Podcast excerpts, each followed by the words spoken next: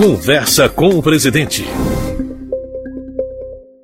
Bom dia, mais um Conversa com o Presidente, dessa vez diferentes, né? O último do ano, e com a ilustre presença da Janja, que veio aqui para, de certa maneira, não simplesmente colorir, mas explicar um pouquinho um lado muito curioso e importante. Porque ela, e dessa vez, presidente, você já falou muito esse ano, eu vou começar com ela. Você tem o privilégio um pouquinho de ver o começo do dia, o final do dia, e a conversa de trabalho e a conversa também pessoal de vocês. Como é que, se você lembra um pouquinho, ano passado, quando vocês chegaram, e agora, no final desse ano, era o que você imaginava? Não, não era. Eu tinha bom dia, Bom o dia. show, bom dia a todo mundo que está aí assistindo a gente. Hoje, oito e meia da manhã, e esse é o encontro do, da conversa com o presidente com o papo de respeito. Sim, Entendeu? muito importante. É. Hoje nós estamos fazendo um encontro dessas, dessas duas lives. É, então, ontem eu estava caminhando, eu cheguei às 5 horas da tarde, fui caminhar com a Resistência e com a Paris ali fora, e estava tão bonito o alvorada, eu até fiz um vídeo e postei no Instagram. E eu fiquei pensando exatamente isso, está fazendo um ano que a gente chegou em Brasília, né, um, um pouquinho mais por conta da, Da transição. transição. E aconteceram tantas coisas, tantas coisas. A vida deu uma volta. Quando ele estava em Curitiba, que a gente começou a namorar, nunca, nunca na minha cabeça passou estar aqui nesse lugar e tal, né? Pensei da gente construir uma vida, mas hoje a gente está construindo uma vida juntos e pelo Brasil, né? E ontem eu fiquei caminhando e pensando nisso. É muito, muito, muito diferente de uma vida normal, de um casal normal, obviamente, né? Mas é uma vida feliz, então isso é o que importa, uma vida de muito amor. É, amor, mas é, você tem o, o amor e você tem o trabalho, porque você pensa Brasil, você se incomoda com o Brasil, você quer um Brasil melhor e você tem ideias. Como é que você lida com ele quando o assunto está trabalho demais, porque ele já está cansado? Quando é que você enxerga nele que não dá para falar disso, vamos falar de outras coisas? Como é que você acelera ou freia? Ah, eu, eu conheço muito bem ele. Eu, eu sei os tempos dele, eu sei os tempos em que é para não falar de trabalho e sei o tempo que é para também conversar um pouco sobre trabalho. Quando o ano passado a gente conversou um pouco e ele, quando ele me disse assim, você vai fazer o que você quiser fazer, então eu vou fazer o que eu sei fazer, né? Que eu estudei para isso, que eu trabalhei durante minha vida toda é, com alguns programas de responsabilidade social, sustentabilidade, alguns temas. Então é sobre isso que eu sei falar.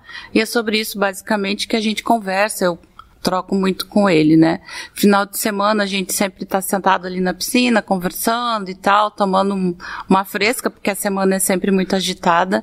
Mas é, tem momentos que é para falar de trabalho e tem momentos que é para extravasar e falar de outras coisas. Então eu sei bem separar esses momentos, né? Presidente, como é que foi essa parceria? Hein? Como é que foi essa parceria, de certa maneira, né? É, porque 20 anos atrás, você entrava aqui numa outra situação, um outro Brasil e um outro Lula também, né? Quer dizer, agora, esse último ano, quando você olha para trás e com a parceria com a Janja, como é que você Olha, se sentiu? show, deixa eu falar uma coisa bem sincera.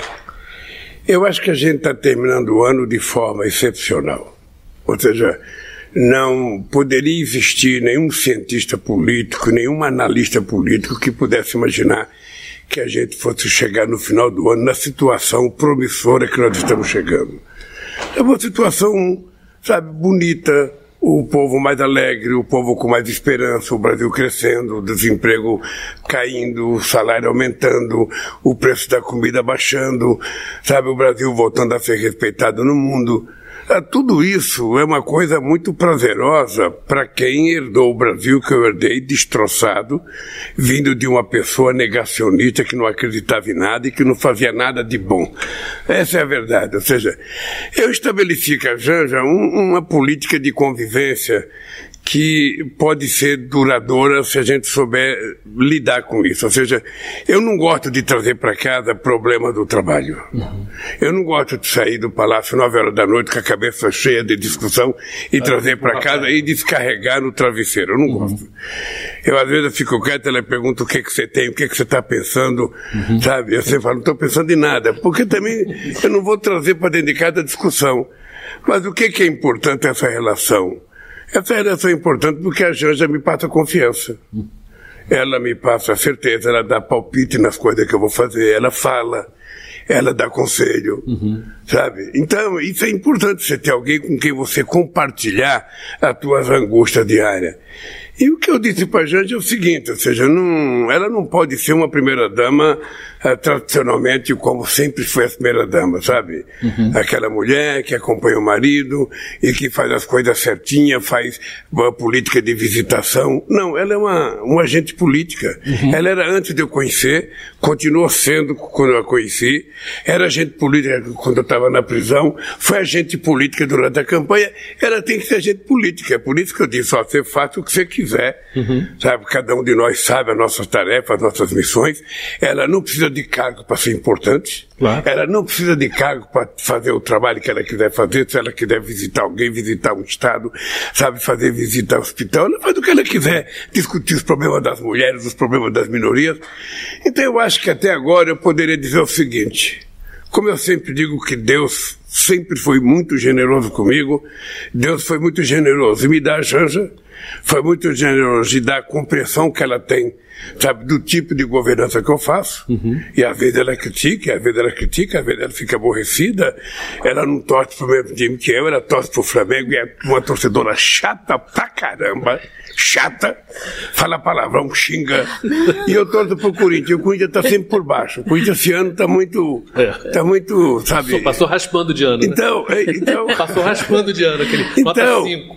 Ah, eu acho que a gente vive bem. Eu acho que a gente poderia ser modelo. Mesmo de exemplo. times diferentes, a gente vive bem. Não, a gente poderia, quando a gente está assistindo o jogo, eu torço pro Flamengo. Uhum. A ver com o dedo fazendo figa. Não. Porque eu sou vascaíno no Rio de ah, é Janeiro. É verdade. Mas eu respeito, sabe? Ela, ela fica Quer ver ela feliz, né? Não, e ela, às vezes ela não tem coragem de ver o jogo. Às vezes ela vai pro banheiro e fica lá para não, pra não ver na televisão. Eu que fico gritando gol, gol do aniversário. eu Mas eu assisto, acho que tá eu não assisto o jogo bem. Eu, eu, sinceramente, só agradeço a Deus por esse ano. Uhum. Acho que o governo tem ido bem, os ministros estão todos muito dedicados. Acho que o trabalho, sabe, que os líderes fizeram, que o Haddad fez no Congresso Nacional, sabe, foi extraordinário para a gente conseguir aprovar, sabe, tudo que está sendo aprovado. Fazer uma política tributária no regime democrático não é novidade no Brasil. E nós conseguimos isso. Isso não resolve todos os problemas, mas é um passo gigantesco para que o Brasil volte a ser um país civilizado, com crescimento econômico, com distribuição de riqueza e com melhoria na qualidade de vida das pessoas, que é o que eu quero, que ela quer e que o povo brasileiro deseja. Uhum. Por isso eu estou feliz. Uhum. Não poderia ter acontecido alguma coisa melhor para mim do que aconteceu esse ano no governo. Uhum. Gente, eu, eu, deixa eu só complementar o senhor, desculpa. É, tem um detalhe bem importante, assim, é, do meu marido, que ele gosta de dormir as coisas. Quer dizer, você tem uma coisa importante para falar para ele, não espere, às vezes, uma resposta imediata. Uhum. Ele não trabalha assim. Ele gosta de processar, pensar, pensar muito bem, para saber muito bem o que vai fazer. Isso é nossa, de uma grandeza maravilhosa para não trabalhar no impulso, né? É, é, porque na política tem uma coisa que é o seguinte: tem gente que acha, sabe, tem gente que fica refém do celular. Porque ele acha que o mundo não pode prescindir dele 30 segundos, 5 segundos. Ou seja, se ele não estiver ali, eu acho que nada precisa ser feito de forma precipitada. Uhum. Se você tiver tempo de pensar, sabe, repensar, contar até 10, não precisa tomar decisão com 39 graus de febre. É Deixa baixar para 36. Uhum. É quando você vê tranquilo, você toma decisão. Uhum. É assim que a minha cabeça funciona. É assim que eu acho que a gente pode fazer o Brasil dar certo. Uhum. Eu, eu não gosto de coisa precipitada, eu não gosto dessa coisa agitada. Tem que fazer agora, tem que ser agora, ou é agora ou não é mais. Não, não tem nada disso. É, de certa maneira, é, o, é a experiência, né? Quer dizer, o terceiro mandato te deu, talvez quando a gente ficou, o Brasil ficou assim, ah, quem vai ser o ministro do STF no primeiro semestre, depois no segundo semestre, depois o cargo aqui. Havia uma pressão de escolher, mas que você preferiu exatamente fazer o que a Janja falou, né? Quer dizer, deixa o tempo passar para você pensar, repensar. Tempo para pensar é uma coisa que você precisa de qualquer maneira. Não, não, interessa a tecnologia, né? Tempo para pensar é igual hoje como era 50 anos atrás, é. né? É, não, é, é, maneira, é a melhor maneira de você tomar decisão. Não tem jeito. Não tem jeito. Às vezes a gente toma café, ela vai falando das coisas que ela ouve, das coisas que ela também vive na internet. É. Ela vive Sim. no celular, então ela fica vendo um monte de notícias. Mas eu estou aprendendo com você a não ter ansiedade. Às, às vezes eu tenho, mas eu estou aprendendo a não ter ansiedade da internet. Às vezes eu falo para ela, você não precisa ficar nervosa com coisas que não são do teu interesse imediato. Uhum. Não vai resolver você ficar nervosa, ficar agitada. Sabe? Então eu não vejo o que você não precisa ver, querida. Eu me controlo muito. Uhum. Eu me controlo porque quando você chega no governo, você já tem problema. Você pensa que é fácil aturar o Pimenta na FECOM? Você pensa que é fácil aturar o Stuka? Você pensa que é fácil aturar o Marcola? Agora, você pensa que é fácil eles me aturarem também?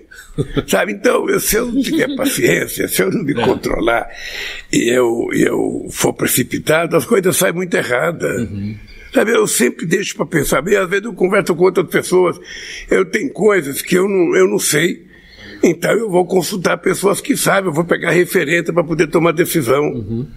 Sabe, eu estou muito tranquilo com relação a isso. Se tem um ser humano hoje tranquilo com relação ao que quer, com relação aos sonhos que tem para esse país, sou eu. Uhum. Sou eu.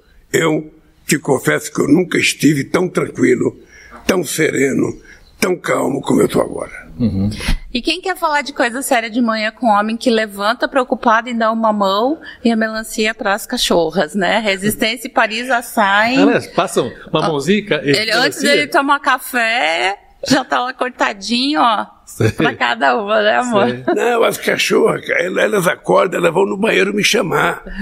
Ela não para de latir enquanto eu não vou na cozinha. Na cozinha eu dou uma mão, dou melancia. Sei. E agora que eu tô comendo batata doce, que eu não tô comendo mais pão. Ah, tá fit. Eu tô comendo batata doce com leite, que era uma coisa que eu comia quando eu era criança. Hoje ele anos, lembrou da dona Lindu. Uhum. Então eu começo, faço um mingauzinho, coloco, a batata, coloco um leitezinho, tomo e não como pão porque dizem que é o carboidrato mais saudável. Tudo bem. Sei, aquele sei. negócio. Então estou fazendo isso. E elas também adoram batata. Eu não sei se então, vocês repararam como meu marido está bem mais elegante depois da cirurgia, voltou para a esteira, está correndo não. quase 5 quilômetros por dia. Não, essa é uma das coisas boas do ano, né? Que você vivia com dor aí há um ano, dois anos. Ó, eu vou dizer uma de coisa. De repente agora é. termina o ano com uma perna nova. Eu vou dizer assim. uma coisa que é, teve momentos que eu não sabia mais o que fazer, me dava até um desespero de eu não saber o que fazer é, por conta da dor que ele estava passando, sabe? Uhum. Não tinha creme, não tinha pomada, não tinha remédio, nada que passasse, passasse a dor. Ele passou meses com essa dor, né? O discurso que ele fez na ONU, um discurso brilhante, ele fez com muita dor uhum. né? Porque já foi já um pouquinho antes da cirurgia. E isso me deixava muito angustiada. E agora eu, eu tô muito feliz. A gente, eu ontem falei pra ele, eu tô muito feliz, amor, porque você tá correndo, que é o que ele gosta, uhum. de correr na esteira. Não sei se você sabe que em 580 dias ele corria quatro horas por, por dia, ele ficava na esteira. Eu acho que estragou esse fêmur muito lá, mas, Sim. enfim, hoje ele tá outro uma, homem. É uma, uma, coisa, é uma coisa que é interessante, que quando você tá bem uhum. com a vida, você tá bem com a sua parceira, você está bem com o teu mundo. Uhum. Eu, eu tenho consciência é, do, da importância que nós temos nesse momento histórico do Brasil. Tenho consciência das falhas, tenho consciência das virtudes. Ah, as pessoas costumaram dizer outra vez que eu tenho sorte. Ou seja, toda vez que eu ganho as eleições, a pessoa fala, o Lula tem sorte, o Lula tem sorte, porque a coisa vão dando certo. Ora, até é verdade que eu tenho sorte, o povo deveria me eleger para sempre. Porque esse país está precisando de tanta sorte, de tanta sorte, que a gente não poderia sair mais. Mas eu acho que é assim, olha, eu, eu, eu vivo, vivo com a minha cabeça muito, muito leve, muito feliz, muito, sabe, eu, tenho, eu tenho na cabeça tudo o que eu quero fazer para esse país. Uhum. Eu tenho na cabeça tudo o que eu acho que o povo precisa.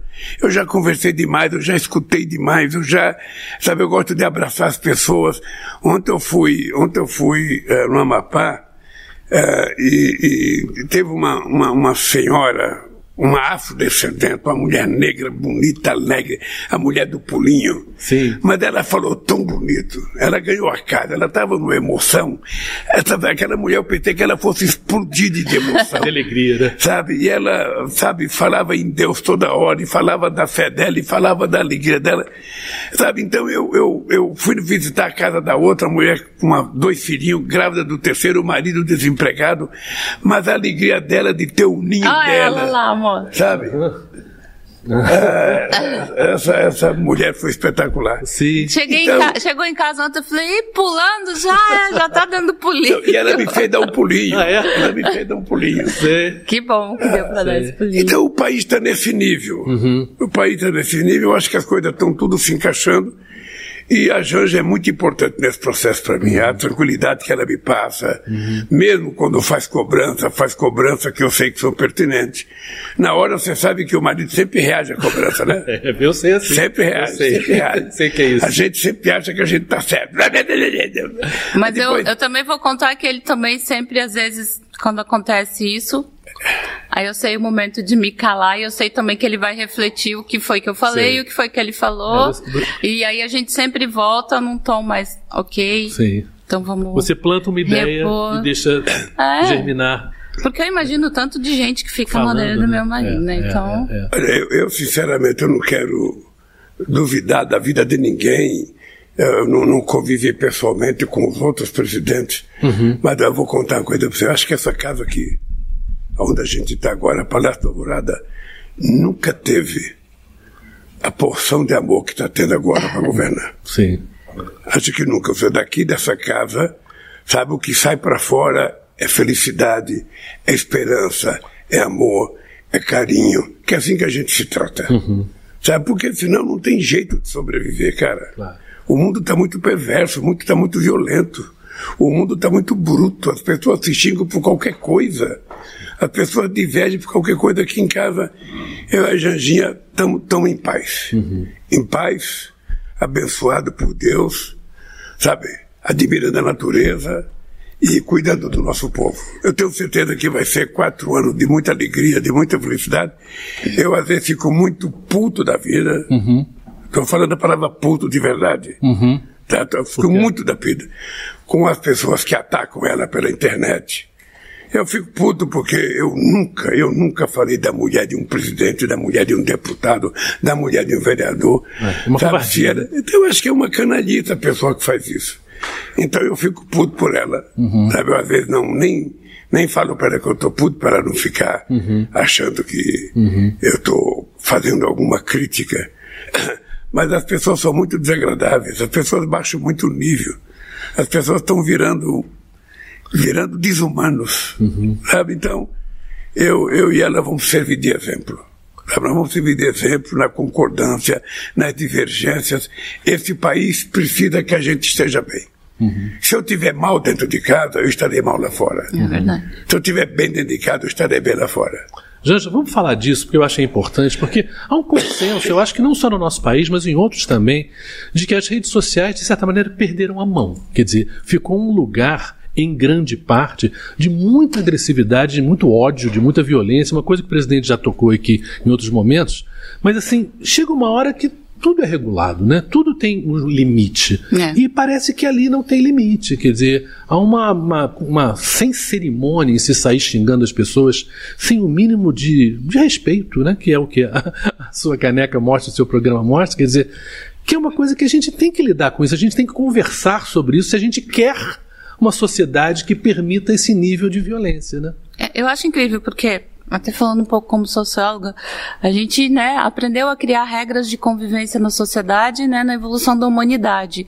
E hoje, quando a gente fala em regular um, um sistema que faz parte do nosso mundo hoje em Sim. dia, as redes sociais, a internet, o que seja, né, as pessoas reagem. Por quê? Como regular? Mas a gente vive numa sociedade toda regulada. Por que, que esse nicho ficaria fora disso, né? O show, o show que aconteceu semana passada, eu já, já tô, como eu disse né, no- na nota que eu fiz, né, é ruim, mas a gente se acostuma a, a receber ódio pelas redes. As mulheres se acostumam Ainda a mais as receber. mulheres, né? a rece- ainda mais as mulheres, a receber ódio pelas redes. Mas o que aconteceu semana passada foi muito mais invasivo. Foi. É. Eu, eu não consigo nem te dizer. Aí, de manhã cedo, na terça-feira, eu passei quase que a madrugada trocando senha de quase todas as minhas coisas por segurança e tal. Quando eu acordei, eu olhei pro meu marido, apesar de tudo, eu falei, não é no ombro dele que... E eu tava com vontade de chorar, eu falei, não é no ombro dele que eu tenho que chorar. Aí eu só consegui chorar quando as meninas que trabalham, minhas amigas e que Sim. trabalham comigo chegaram aqui que eu consegui chorar, porque só uma outra mulher para entender o que eu estava sentindo naquele momento, entendeu? Então, e eu fico imaginando, eu que, né, hoje, por conta de estar nesse lugar que eu tô, sou uma pessoa pública, foi tão difícil a gente é, a- que o Twitter derrubasse, né, Demorou congelasse tanto, né? a minha conta uma hora e meia. E eu, e eu falo, por uma hora e meia, o seu Elon Musk ficou muito mais milionário, Sim. né, com, É. Uhum. aqueles, com aquele ataque. É essa que é a questão. Sim. A gente ganham precisa, dinheiro com a essa gente precisa, ódio, né? é, não só a regularização das redes, mas a gente precisa discutir a monetização desse- dessas redes sociais, porque hoje não importa se é do bem ou do mal, eles ganhando dinheiro, tá tudo bem, né? As redes sociais hoje eu falo, eles estão acima de qualquer coisa, acima Uhum. de regras, acima do, mer- do famoso mercado. Uhum. Então, eles estão lá flanando. E eu acho que a gente precisa de alguma forma. Eu, eu essa semana eu tenho discutido, conversado bastante com as pessoas. Eu acho que o, o governo está com uma proposta de um, de um plano de combate à violência contra as mulheres nas redes, digital. Eu acho que a gente precisa focar um pouco nisso. Eu acho que a gente vai começar a discutir isso de uma forma mais, mais forte. Mas é isso. O, o que aconteceu com a Janja foi importante porque chama a atenção da gente para outras coisas. Ah, um dos moleques que hackearam ela e que ficaram hora e meia, sabe, brincando com as informações dela, é um moleque de 17 anos Sim. que certamente está dentro de casa sentado, o pai e a mãe acham que é um santinho, nossa, como meu filho é bonzinho, como meu filho é educado, ele não sai da frente do computador, mas não sabe o que o filho está fazendo. Sabe? Então é importante, a violência contra meninas é uma coisa absurda. O abuso de fotografia, de filme de meninas, em Manipulação situações, de sabe? É um negócio assim que é, é criminoso. Não dá pra gente não tratar isso como uma coisa criminosa. É. Sabe? E, e- e- e tem meninas se cortando, tem gente se matando, tem gente se violentando. Então nós vamos ter que fazer uma regulação séria. E eu vou dizer mais, não é uma regulação só para um país, é uma regulação para o mundo. Exato. Tá? A, a União Europeia já fez uma regulação, sabe? A gente vai ter que olhar bem o que foi feito, vamos ver o que está acontecendo na China, nos Estados Unidos. Mas é preciso que o mundo tome cuidado com isso. Sabe, o mundo já era preconceituoso contra a mulher, o mundo já era preconceituoso contra o negro, o mundo já era preconceituoso contra o pobre. Agora com a internet virou hiper preconceituoso, porque as pessoas transformam o seu preconceito pessoal, sabe, para milhares de pessoas ou milhões de pessoas. Como é que a gente trata isso sem, sem, sem fazer censura? É um desafio. Claro. Mas você veja um negócio. ah, a televisão tem limite, tem regulação. Tem, tem regulação. Nossa. Rádio tem regulação. Sabe, é preciso então você criar outra regulação para esse cidadão que não paga nem imposto no Brasil. Uhum. Todos eles são, sabe, dos Estados Unidos, todos eles ganham uma fortuna, não pagam nenhum imposto e falam o que quer. E ainda não obedece sequer decisões do governo. Eu não sei nem aonde processá-los. Se é processo no Brasil, se é processo nos Estados Unidos, porque processá-los eu vou. Sim. De alguma forma, a gente tem, até a gente fez uma pesquisa, as meninas fizeram uma pesquisa, é, é, tem muitas, muitas pessoas públicas que têm as suas contas invadidas e primeiro-ministro da, da Austrália, então, Sim. sabe? Então a gente tem que, de alguma forma, responsabilizar essas plataformas e regulá-las, né? O problema não é só do Brasil, o problema é global. É, a gente não pode deixar que essas pessoas se escondam por trás de uma ideia de liberdade de expressão. Eles estão ganhando muito dinheiro com ódio. É claro que só, só para completar o que você falou, amor, é, é, a gente viu que é um menino de 17 anos que tá, que fez, que invadiu o meu, meu Twitter, que escreveu aquelas barbaridades, mas fomentado por um adulto. Sim. Não. Sabe? Não, faz um contexto, então, né? A, gente, a gente precisa é, investigar, não criminalizar só esse menino, né? E tentar reeducá-lo para viver numa sociedade com um pouco mais de solidariedade e empatia, mas a gente precisa é, também investigar quem são os adultos que estão por trás desses adolescentes. Uhum. Porque existem adultos por trás desses adolescentes fomentando esse ódio nas redes. Uhum. Não é do nada que acontece. Então, a, a gente precisa muito é, olhar com muita calma isso, sabe? Mas, mas vamos, vamos virar um pouco a página, porque a Sim, gente sim, começou. uma coisa boa. É. A gente começou falando do- de coisa uma, boa. tem uma abelhinha. É uma abelhinha, já tá A aí. gente começou falando de coisa boa, de coisa boa, agora voltamos para coisa, coisa ruim, boa. pra coisa boa. Ou seja, como é que você está vendo a evolução? Você vai me fazer pergunta? Como é que você está vendo a evolução da participação das mulheres na vida política? Então, é... É uma, é uma pergunta difícil de responder porque está li, li, a tudo isso que a gente tem falado, né? A gente teve um momento de muito mais mulheres nas, na política. Eu acho que a gente teve um retrocesso muito grande. Com toda a violência que a gente tem assistido, a pandemia ajudou muito isso, uma violência dentro de casa, uma violência nas redes. As mulheres, por conta disso, têm desistido um pouco da política. A gente tem companheiras nossas do nosso partido que não querem mais se candidatar ano que vem. Sim. Não quero mais ser vereadora, porque eu tô lá numa cidade de 3 mil habitantes, sabe? Cheia de uma Câmara só com homens, eu a única mulher. O que que eu vou fazer? Eu não consigo mais, eu tô sabe, eu tô sendo, né, muito agredida, muito exposta. E a gente precisa criar uma rede de proteção para as mulheres poderem participar, participar da política. O Brasil, amor, na América Latina e Caribe é o penúltimo em participação feminina nos parlamentos. É. A gente precisa mudar isso. Uhum. A gente precisa de alguma forma mudar isso. As cotas já não bastam mais. As cotas já não atendem. A gente precisa mudar a legislação eleitoral e brigar por cadeiras no parlamento. Temos cadeiras para as mulheres, é 50% a 50%. Uhum. E aí eu estava conversando com uma companheira nessa viagem agora, que ela falou assim, ah, não pode ser 50% 50%, porque se for, se, se, chega, se as mulheres as mulheres terem 50%, a gente está com um problema, porque as mulheres estão sendo é, mais eleitas que os homens. Então, aí, aí a legislação diz, mas não, vocês é só 50%, então é o número mínimo. É mínimo, não.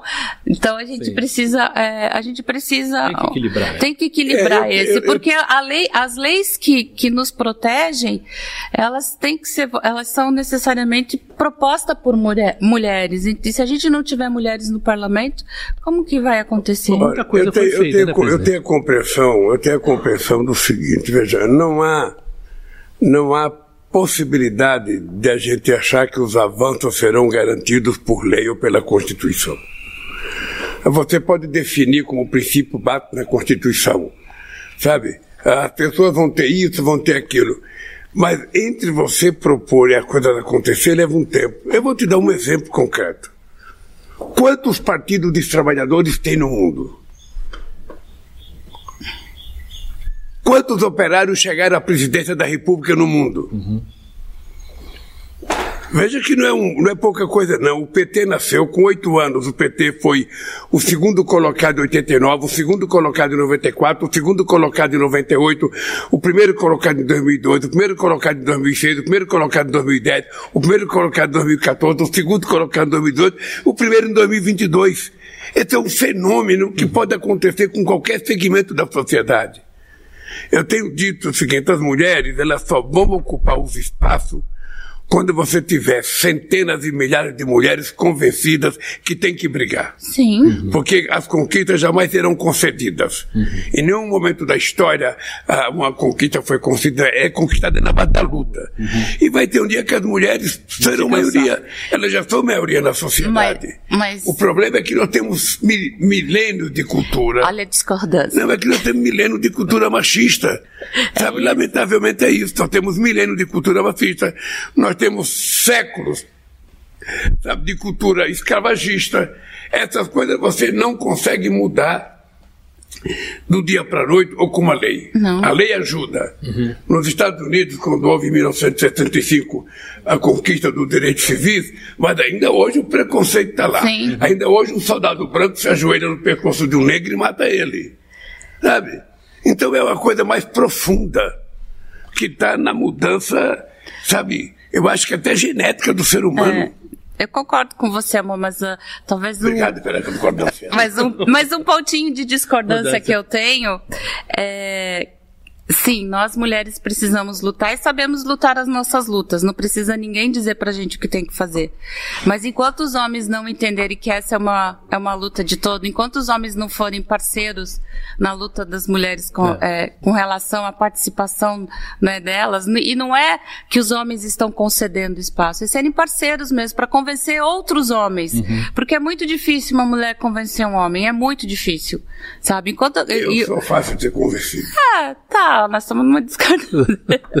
Entendeu? Então a gente precisa muito dos homens do nosso lado. A ministra Cida, numa reunião ministerial, ela ela falou isso. Ela falou assim: olha, enquanto vocês não estiverem do nosso lado nessa luta, vai ser muito difícil. Uhum.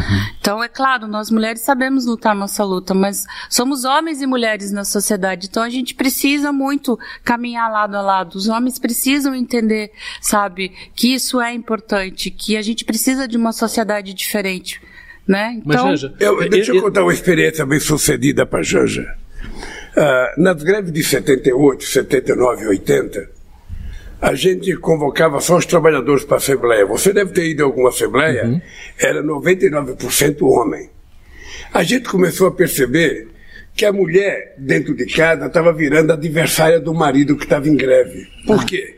Porque ela recebia informação na rádio, na televisão de que o marido vai ser mandado embora, de que o marido vai ser prejudicado, de que vão cortar a conta da luz dele, porque vão cortar a conta d'água. Então ela passava a chegar em casa e o marido chegava e falava, pô, você tem que parar com essa greve, nós vamos nos prejudicar. Exato. Aí o que, que eu resolvi? Eu resolvi, nas assembleias, sabe, fazer uma convocação para que as companheiras mulheres fossem para a Assembleia, junto com os maridos, para elas perceberem que a luta era delas também. Uhum. E ela tinha que ser parceira do marido, ela não, ela não podia enfraquecer o marido.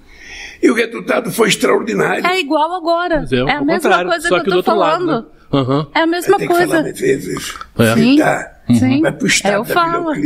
Eu falo. Eu é a mesma ver, coisa. Por que, que a marcha das margaridas a gente não podia ter um bloco de maridos, de companheiros junto. ali marchando junto com elas? A marcha é das margaridas, mas por que, que eles não estão ali, sabe? Ó, oh, tô aqui te apoiando. Não deixam. Não, não é isso. Eu já não. É falei é porque que eu eles... eu vou ver o jogo do Corinthians e Flamengo das mulheres. Quando o futebol feminino do Corinthians jogar com o Flamengo, eu e você vamos assistir. Vamos. Eu quero ver os Corinthians. Mas você fica lá na torcida do Corinthians e na torcida do Flamengo. Que é muito Flamengo. Infinitamente maior. Não, ah. mano, não vamos entrar nessa discussão porque o show é carioca, possivelmente não é flamenguista. Sou. Mas olha. 2x1 um, perdeu. Um. Estamos chegando no final de ano. Um ano muito, muito trabalhoso. Eu, eu estou muito feliz também porque eu fiz a cirurgia. Essa cirurgia, eu, eu vou te contar uma coisa. Eu, se tivesse mais maturidade, eu teria feito a cirurgia um ano antes. Antes da campanha. Eu, não sei se você lembra na campanha, quando eu estava dando aqueles pulinhos em cima do caminhão, era para motivar o, o Haddad o Alckmin pular também.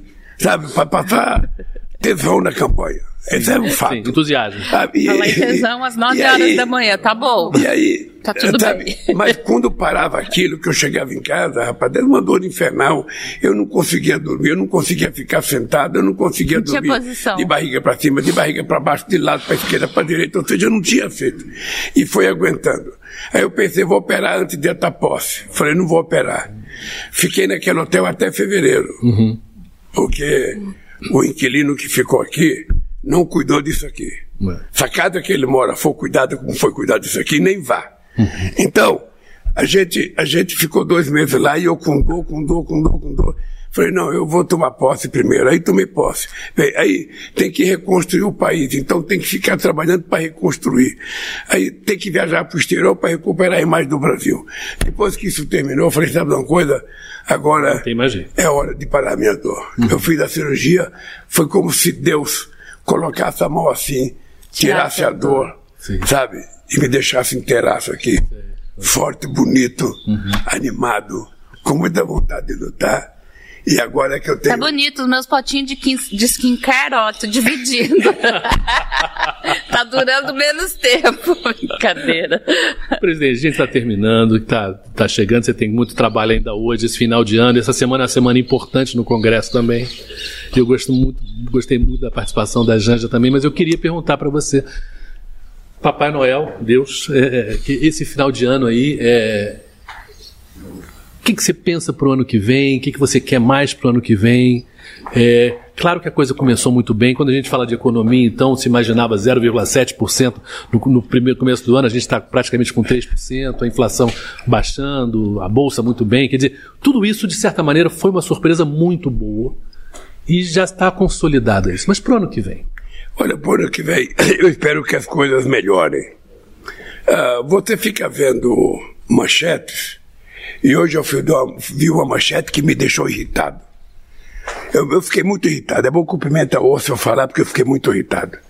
Eu vi uma manchete da OCDE fazendo julgamento da economia brasileira.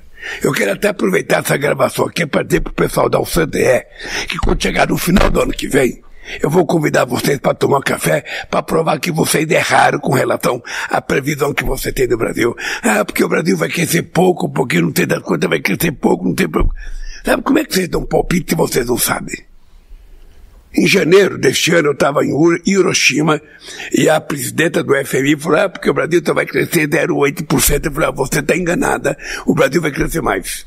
Agora, quando estava na Índia, eu falei para ela, eu não te falei? Eu queria falar para o pessoal que fica pessimista, ah, mas a China não vai crescer, mas não sei o que não vai crescer. O Brasil vai crescer.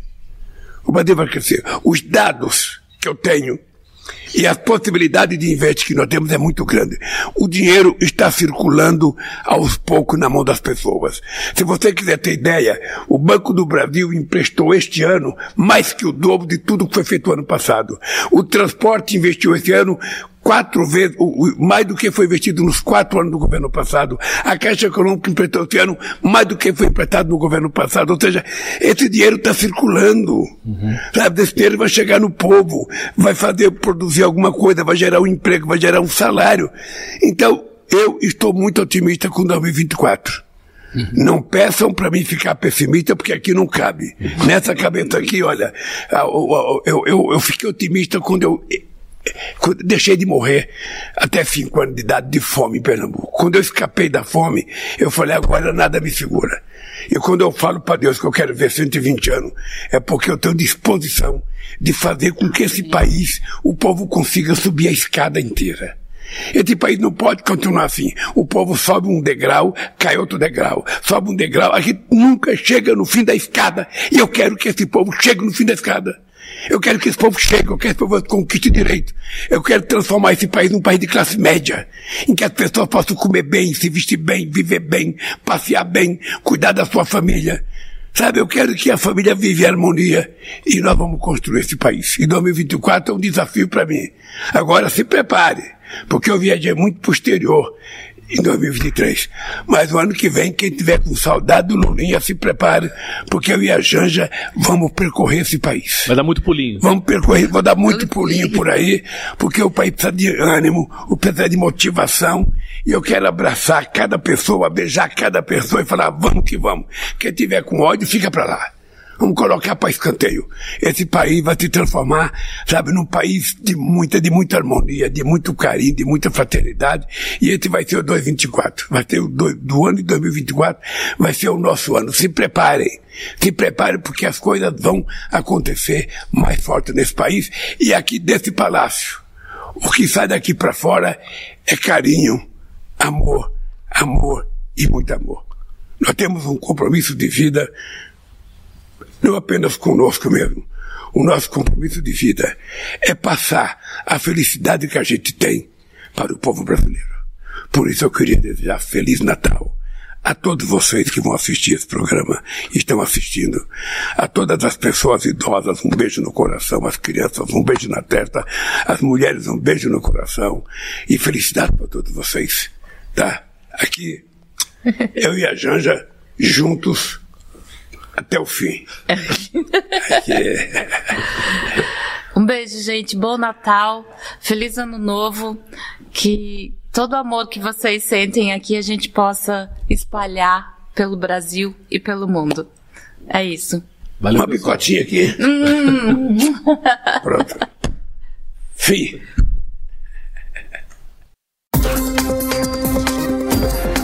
Você acabou de ouvir Conversa com o Presidente, pela Rede Nacional de Rádio, a maior rede de rádios do país.